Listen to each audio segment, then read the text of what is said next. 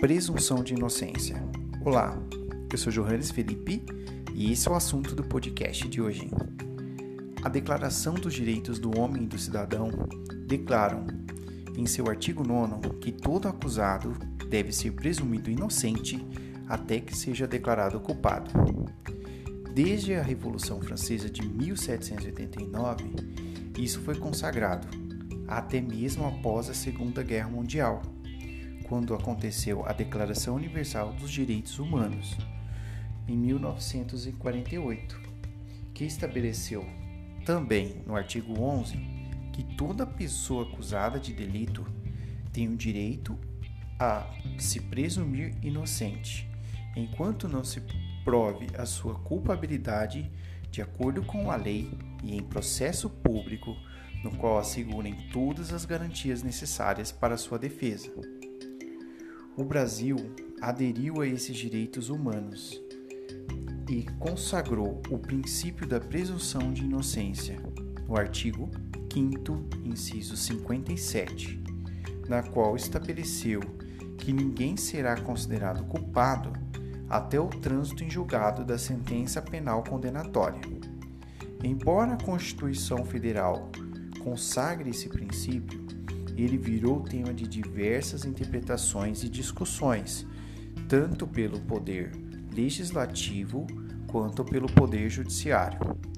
Nos tribunais superiores, o STF declarou a constitucionalidade do artigo 283 do Código de Processo Penal, que dispõe que ninguém poderá ser preso senão em flagrante delito ou por ordem escrita fundamentada por autoridade judiciária competente, em decorrência de uma sentença condenatória, e julgou as ADCs, Ação Declaratórias de Constitucionalidade 43, 44 e 54 de 2018, para declarar que o cumprimento da pena deve ocorrer somente após o trânsito em julgado da sentença condenatória.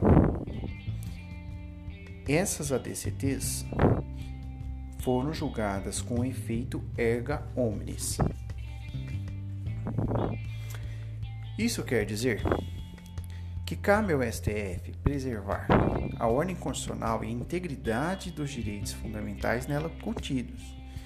Então, essa proibição da execução provisória da pena é, foi vista com muita crítica pela sociedade e principalmente pela mídia também como uma proteção aos políticos e à corrupção e à impunidade em operações como a Lava Jato e em casos como o julgamento do ex-presidente Lula. Mas a decisão do STF nos parece acertada, até mesmo porque a, a, a extinção ou a redução do princípio da presunção de inocência viola as cláusulas pétreas contidas na Constituição. Inclusive, há duas propostas da emenda à Constituição, a número 5 de 2019 e a 410 de 2018, que visam inserir um artigo no, na Constituição, no artigo 93, um, inserindo um inciso para abolir ou reduzir o princípio da presunção de inocência.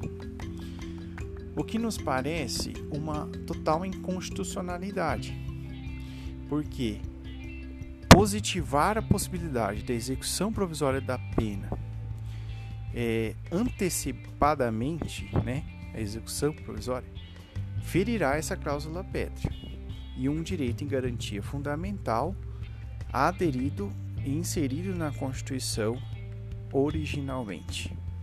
Espero que vocês tenham gostado deste assunto. Siga a gente nas redes sociais. Segue Direito, direito.segue.